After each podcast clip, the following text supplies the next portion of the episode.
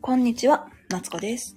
人生ずっと伸びしろしかないということで、ここでは小学生のママである私が毎日をハッピーにするためにベラベラベラベラと話しております。今日もどうぞよろしくお願いします。え、声遠いかな？大丈夫かな？聞こえてます？なんか、今日今日のお化粧しながらね、今日も雑談するので、こんなもんどうですか？話していきたいと思います。そう。ねえ、なんかだんだんさ、あれ、寒くなってきましたね。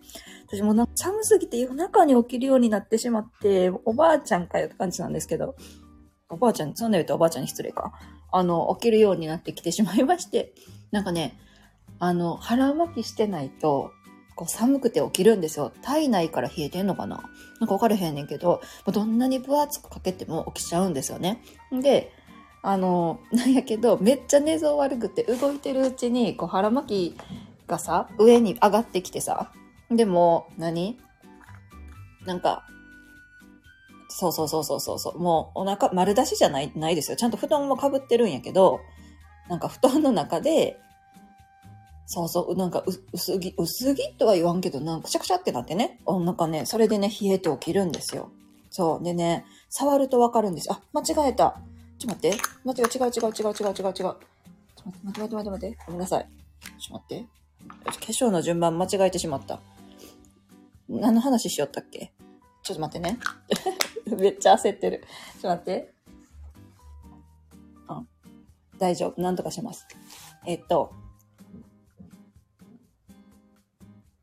布団の話をしてて、そうそうそうそうそう、めっちゃね、寒くてね、起きちゃうんですよ。そう。どうしたらいいんですかね？なんかあの、足、足つき腹巻きにすればいいんか、いいのか、と思うんですけど、今はね、ただの腹巻きを使ってるんで、めくれ上がって大変だというね、話でございました。でまだね、あとなんか、今、携帯充電しながらやってるんですけど、携帯のね、充電器もね、昨日挿したはずやのに、その寝相で多分、ピャってね、飛ばしてたらしくって飛んでて、あ、そ枕元に携帯置いてるんですよ。で、音楽とか、なんかあの、ライブ配信とか聞きながらよ寝てるんですけど、もうと飛んでて、充電できてないし、で、今ね、あの、主人が出張中なんで、ダブルベッドね、一人で寝てるんですけど、朝起きたら、子供、横子供寝てるんですよね。もう子供のとこまで飛んでて、あの体が、飛んでてっておかしいな。ま、み行ってて、ね、ゴロゴロゴロンってね、転がってったみたいで、あの、朝子供に、もう邪魔ですけど、みたいな感じで、そっとどけられました。それも気づいて、あ、あれ？よう考えたら子供のとこまで行ってると思ってね。そう、もう寝相がね、悪いという話でね、始めさせていただきました。今日もよろしくお願いします。というわけで、今日は何の話やった？子供が公園から帰りたがらないっていうね、話をしたいと思うんですけど、これね、あの、お友達のね、悩みなんですけど、そうそうそう、子供ね、やっぱね、5時に帰るよ言うたって帰って、帰らへん子ね、いっぱいいるじゃないですか。なんかやっぱ公園にいる、行ってると、もってと遊びたいとか言ってさ、もう砂場でなんかひっくり返ってる子供とか、こうね、あの、お母さんがね、無心になってね、引きずってるっていう 姿ね、やっぱどこでも、うん、結構ね、見ます。そうそうそうそう、そんなね、話から始めたいと思います。皆さんはね、どうやってね、子供から、子供からちょおかしいな、公園から子供とね、一緒に帰ってますかっていう話なんですけど、あのそもそもね、そも、そもそもなんですけど、なんでね、子供ってもっと遊びたがるかっていうとね、あのーもうテンション上がってて、なんか、やっぱキリ悪いんちゃうかなって私思うんですよ。なんか、例えば、あのなんかさ、滑り台でさ、めっちゃかっこいい滑り方見つけたとするやん。で、めっちゃかっこいい滑り方見つけて、なんかやろうって思った時に、まあ、キーンコーンとかなってさ、5時よみたいな、もう帰るでって言われても、いや、待って、私の今研究成果を、こう、なんていうの？研究成果じゃうわ。こう、思ってたことを試したいやん、みたいな感じで、やっぱね、なるんですよね。だから一番は、やっぱ子供が納得するまで遊ぶのがね、一番かなーって私は思ってるんですよね。うん。な、どうやったら納得するかっていう話なんですけど、あのーなんかね、昔からようやってたのは、えっと、何やったかな。一回集合させるんですよ。これ大事。あの、なんでかっていうとね、子供ね、遊びながらやったらね、話聞いてるようで全然聞いてないから、一回、一回も集合。だからちょっと、まず早めに時間設定しとくんですよね。もう5時ってなって、もうほんまに5時に帰りたかったら、もうちょっと前に集合するんですよね。うん。それか、金がな、なったら集合ってすんねやったら、その後5分10分はちょっと見といた方がいい。なんていうのアディショナルタイムみたいな。うん。絶対に子供はね、あった方がいいと思います。うんで、何やったっけ？あ、そうそうそう。で、一回来て、一回来させると。で、あの、話し合いをね、するんですよ。もう楽しかった、みたいな。うん。一回ね、あの、時間になったら集合ね、言って、集合して、で、ま、まず集合したこと褒めて、ま、来てくれてありがとう、みたいな。うん。時間だね。どうする？みたいな。まだ遊びたい？どうしても遊びたいってなったら、じゃあ、あなたはあと何を遊んだら帰りますか？みたいな感じでね、我が家はね、話していました。うん。なんやろな、例えば。でもな、この滑り台、お、うちなんか公園、でっかい公園があるんですよ。車で行くような公園なんですけど、あのー、なんていうの？ローラー滑り台、一個だけね、ローラー滑り台があったんですよね。で、それが楽しかったからで、もう一回したいとか、あの、な、なん、なんやった？ぐるぐるこ、ぐるぐるぐるぐるぐるぐるって回って降りてくる滑りだよね。もう一回したい。ね。あるんですよ。そう。で、そういうのを、もう一回、なら、そこで、あと一回ね、あとこの滑り台一回したら、じゃあ帰ろうね、みたいな感じで言うんですよね。で、それはもう絶対。なぜなら子供と約束したことやから。うん。で、一回滑らせると、意外と、あ、ほんな、あ、満足した、ほんな帰ろう、みたいな感じでね、なります。なる時がね、多いです。うん。でもさ、でもさ、で、子供やからさ、やっぱし、子供も大人もやけど失敗もするやん。例えばさ、あの、滑り台でさ、スーパーマンみたいにこう、シューンって言って、なんかかっこいい感じで止まりたかったとするじゃん。でも、できなかったと。最後のその、ラス、何、おまけの一回で。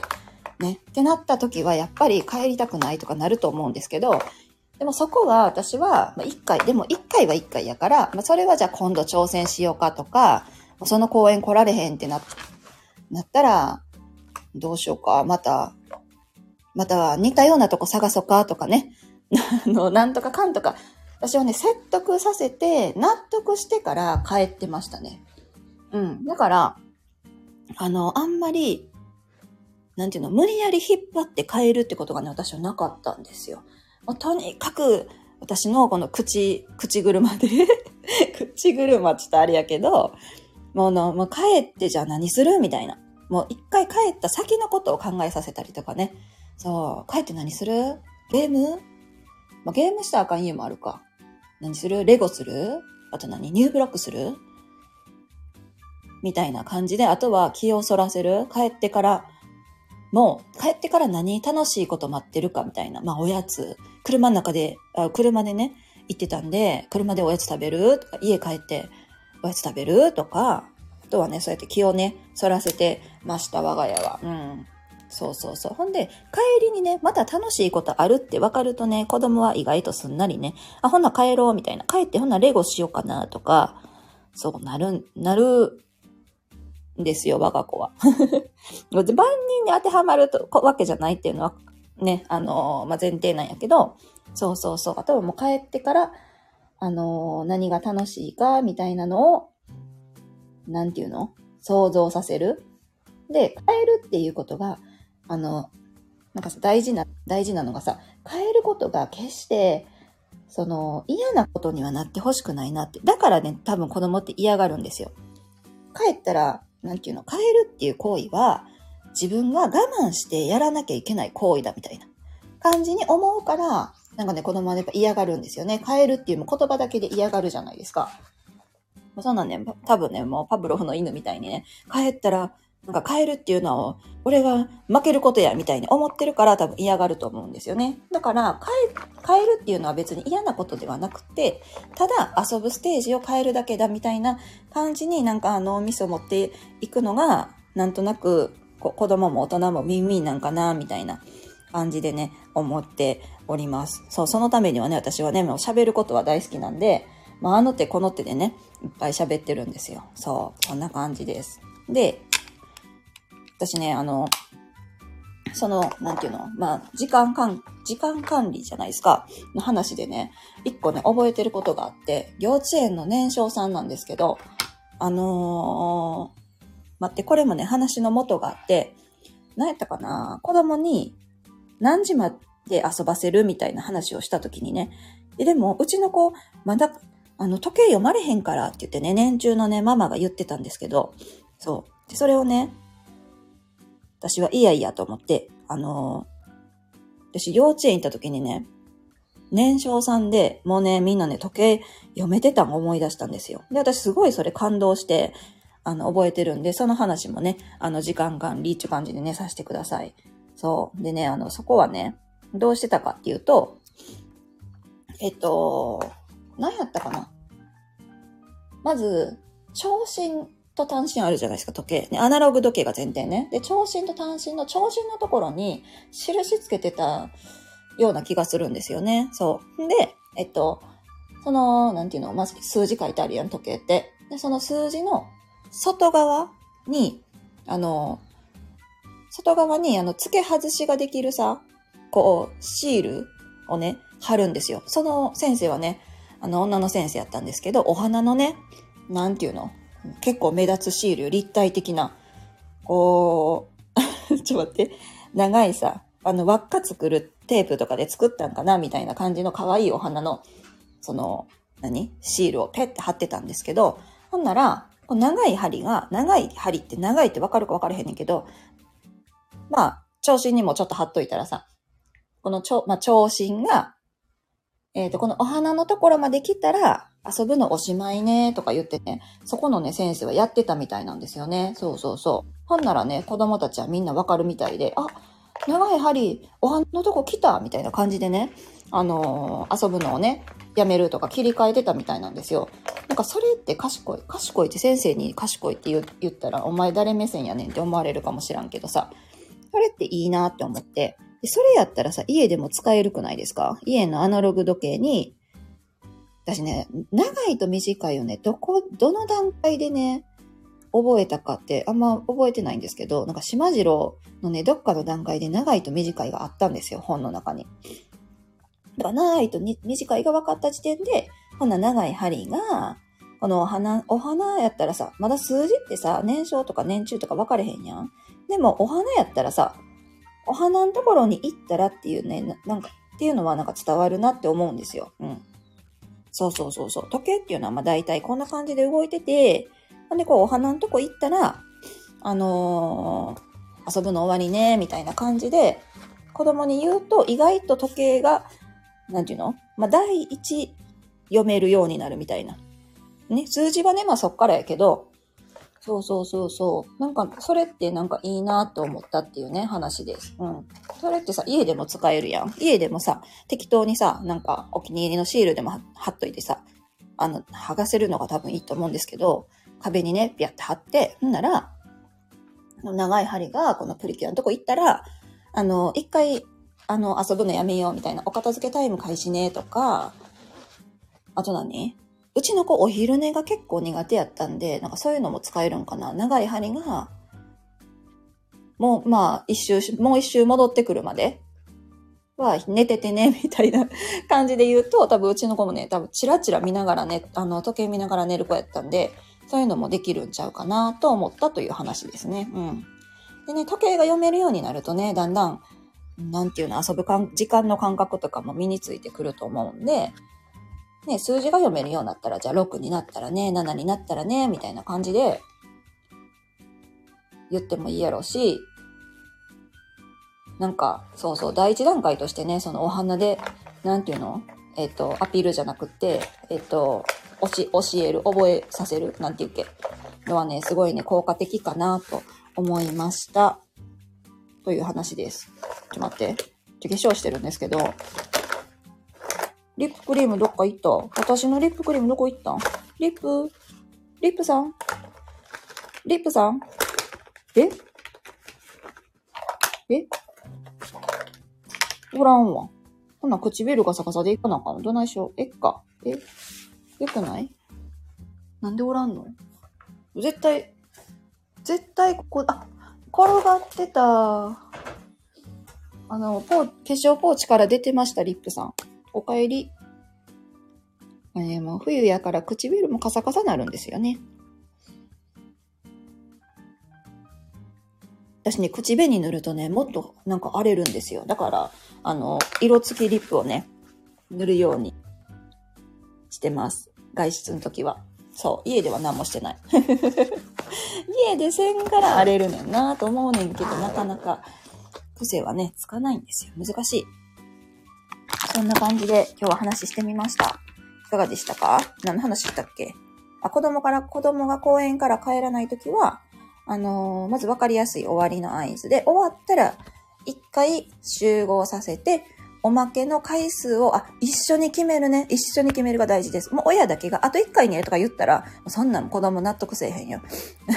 納得せえへんよとか言ったらあれやけど、なんか子供ととにかく一緒に考える子供の目線みたいな話もしたけど、一緒に考えるっていうのが多分大事で、あの、子供がね、いや、一回じゃ無理やってみたいな、三回って言ったら、そもうそっから話し合うんですよ。いや、でも時間ないから、あのー、2回にしようとか 回数をとにかく決めるの。うん。でも子供が分かっ、うん、じゃいいよって言うまで、もうその残りのそのアディショナルタイム何分にするかっていう、何分、何本、滑り台何本とか、ブランコ10回とか、そうそうそうそうそう。まあ、時計分かるんやったらもう時計のじゃあ5、5まで、あの、アディショナルタイム5分ね、みたいな 感じで、追加タイムを話し合うっていうのと、あとは、えっ、ー、と、何やったっけそのアディション、まあ二人で決めたことは守るっていうのがね、結構大事やなって思います。うん。ました。という話が、まあ、一つと、えっ、と、もう一つが、なんだっけ？あ、そうそうそうそうそう。時計は年少さんぐらいになったら読めるようになるよっていう話で、えっ、と、時計に、の長針と、えっ、と、まあ、印つけれたらね、長針と、あとは、時計のその数字の外側に、えー、目印となるシールつけて、この長針っていうのはまぐるぐる回ってるんやけど、この長針がお花のとこ、お花やらプリキュアやら、あのトミカやらなんでもいいんですけど、そこに来るまで、まあ遊んでいいよとか、なんか、遊ぶ以外にさ、時計、時間決めること思う、あ、ご飯ここまでに食べようねとか、っていうのを、えっ、と、決め、決める？なんていうの？やる、時計も読めるようになるよっていうね、話でございました。私ほんまなんか感動、覚えてるってことは多分ね、めっちゃ感動したんですよね。あ、そうしたら、子供でも時計読めるんや、みたいな、うん、感じでね。あのーや、先生よ考えるなと思って、ほんま誰目線って話なんですけど、そんな風にね、思いました。こんな感じで今日は終わりたいと思います。えー、ここまで聞いてくださってありがとうございました。えー、っとね、今は不定期なんですけども、こうやってね、毎日ベラベラベラベラと話しております。何の話しちゃった？そう。で、そう、私はね、今から出かけるので、今日はこの辺で、えー、終わりたいと思います。もしね、この話面白かったら、高評価ボタンとか、チャンネル登録とかしていただけると嬉しいです。というわけで、えっ、ー、と、終わりたいと思います。ありがとうございました。それでは、